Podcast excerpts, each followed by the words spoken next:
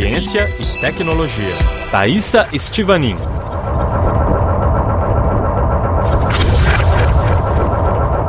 Oito associações francesas de defesa do meio ambiente enviaram uma carta aberta ao governo francês em julho, pedindo a adoção de medidas urgentes em relação à utilização dos nanomateriais pela indústria.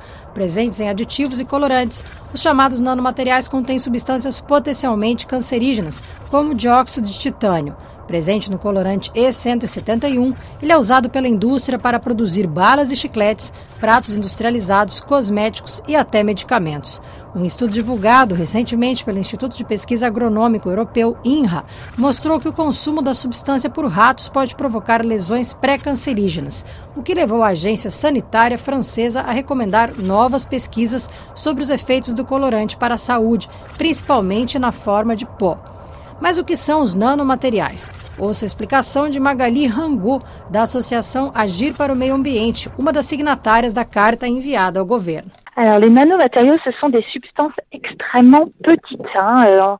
Os nanomateriais são substâncias infinitamente pequenas na escala do átomo, do DNA. São móveis e de comportamento imprevisível. Segundo Rangot, as substâncias são utilizadas em larga escala sem que tenha havido uma avaliação prévia do efeito que elas podem provocar na saúde dos consumidores. On n'est pas des rats de laboratoire. Les consommateurs n'ont pas être des cobayes. Não somos ratos de laboratório. Os consumidores não são cobaias. É preciso avaliar corretamente e analisar o custo-benefício e a utilidade dessas substâncias antes que elas sejam lançadas no mercado, sem contar que essas substâncias encontradas em balas e chicletes expõem as crianças. As propriedades das nanopartículas interessantes para a indústria são as mesmas que as permitem atravessar as barreiras hematoencefálicas, cutâneas, intestinais ou olfativas, em níveis que a ciência ainda não domina totalmente. E é aí que mora o perigo, explica o cientista Nicolas Tsaps, do Instituto Gallian Sud, em entrevista à RFI.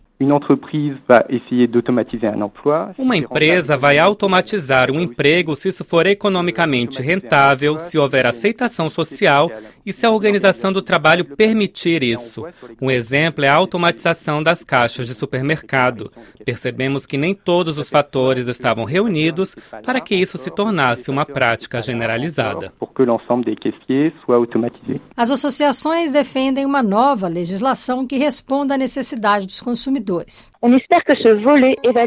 Temos um grande atraso na regulamentação e faz anos que pedimos que ela se adapte ao mercado. Por l'instant, on n'a pas eu de garantie là-dessus.